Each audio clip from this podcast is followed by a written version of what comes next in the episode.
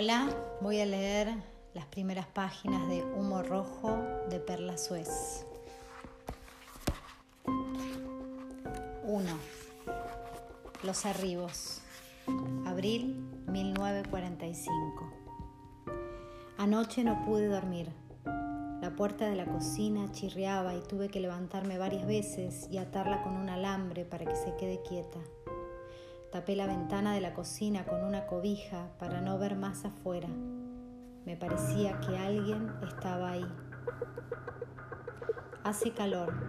Cayeron unas pocas gotas y tengo que romper la media barra de hielo y guardar los pedazos en la heladera y enfriar la leche para que el calor no la corte. Pongo un poco de leche en la taza. Hay una mosca muerta que gira cuando la remuevo con la cuchara gira y sigue girando cada vez más despacio hasta que se queda quieta, enredada en la nata. Me preparo un plato de huevos fritos mientras le saco la mosca muerta a la leche y después me la tomo. Los huevos me dan asco porque la gallina ponedora está enferma. La vi echada en la paja como ha envejecido, por Dios. Mojo un pedazo de pan en la leche caliente y después lo unto en uno de los huevos fritos y me lo como. Me quedaron atrancados estos huevos de la bataraza. Me dan ganas de ir a buscarla y meterla viva en un tacho con agua hirviendo. El tic-tac del reloj me atormenta. Lo peor no es eso, solo pienso en él. Me pongo la mano en el corazón y me digo, metételo aquí y déjalo latir. No aguanto más. Tengo que salir y anotar en la pared el número de teléfono de la policía. 341. No vaya a ser que cuando no esté alguien se meta en mi casa. Sale fuego de la tierra y voy a tener que tirar la lechuga, porque en este pueblo a la gente no le gusta comer crudo.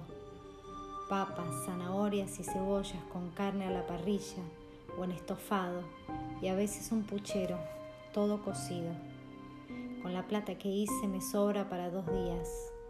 Hoy es viernes y el fin de semana se hace largo. Ni miras de llover. Mejor dejo el carro para caminar un poco y llegarme hasta el bar. A alguien voy a encontrar. Le dijeron en el bar que su hermano había salido de la cárcel y que estaba de vuelta en el pueblo. Oscar Kohler hizo una mueca al escuchar eso. La cara colorada, el rictus desolado de su boca y los ojos fríos dejaron entrever que algo feroz venía de muy adentro y no iba a quedarse ahí. Hubo un silencio cortante que se expandía por el aire y Oscar dijo que era hora de irse. Las ojeras alrededor de sus ojos parecían más profundas sobre su piel nevada, llena de pecas. Imágenes confusas de húngar se mezclaban en su cabeza con el blanco de las paredes revocadas del bar. Oscar Kohler se puso la gorra, pagó la cerveza que había tomado y se escurrió como pudo.